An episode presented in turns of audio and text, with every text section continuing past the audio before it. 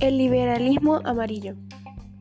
El liberalismo amarillo fue un periodo que comienza en 1870 a 1899, el cual dominaba el Partido Liberal. Su partido principal fue Antonio Guzmán Blanco.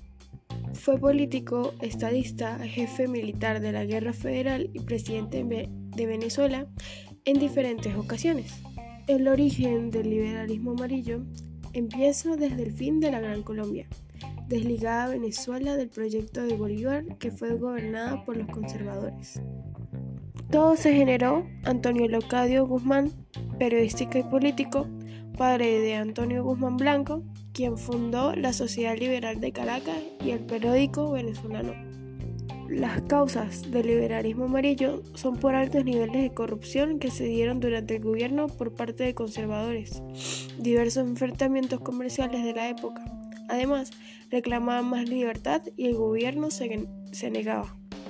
Algunos registros históricos dicen que aún había casos de, de esclavitud en esta época. Durante este periodo se dieron a cabo la unificación de la moneda. En 1876 llamado como el venezolano y tres años después como el bolívar creación de las vías cuales modernizaron el país y disminución del poder de caudillos en las regiones de la misma gracias a Guzmán Blanco.